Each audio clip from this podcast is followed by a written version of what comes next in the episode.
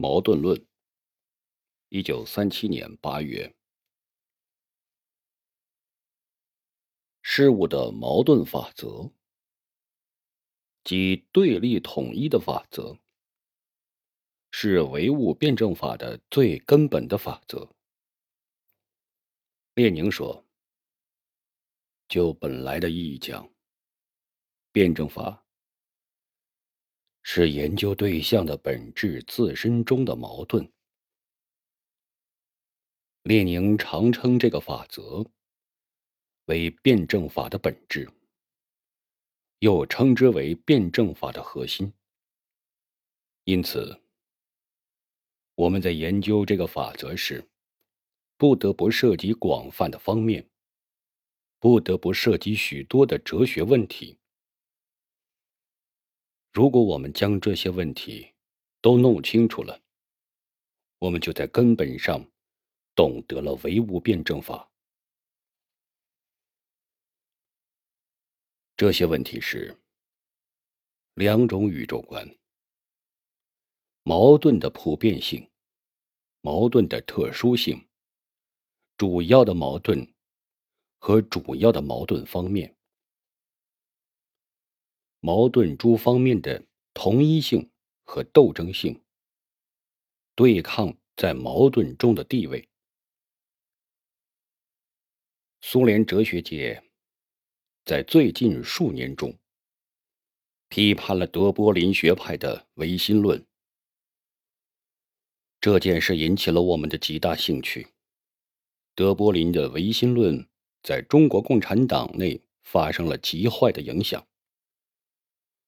我们党内的教条主义思想不能说和这个学派的作风没有关系，因此，我们现在的哲学研究工作应当以扫除教条主义思想为主要的目标。一，两种宇宙观，在人类的认识史中。从来就有关于宇宙发展法则的两种见解，一种是形而上学的见解，一种是辩证法的见解，形成了互相对立的两种宇宙观。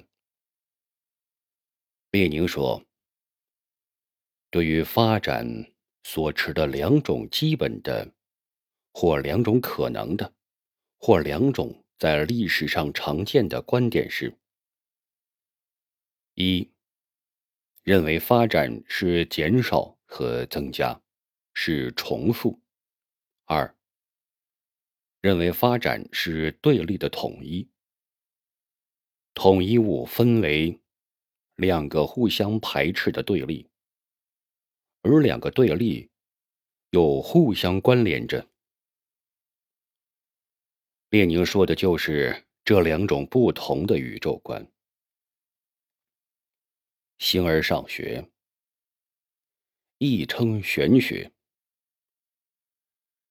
这种思想，无论在中国，在欧洲，在一个很长的历史时间内，是属于唯心论的宇宙观，并在人们的思想中占了统治的地位。在欧洲，资产阶级初期的唯物论也是形而上学的。由于欧洲许多国家的社会经济情况进到了资本主义高度发展的阶段，生产力、阶级斗争和科学均发展到了历史上未有过的水平，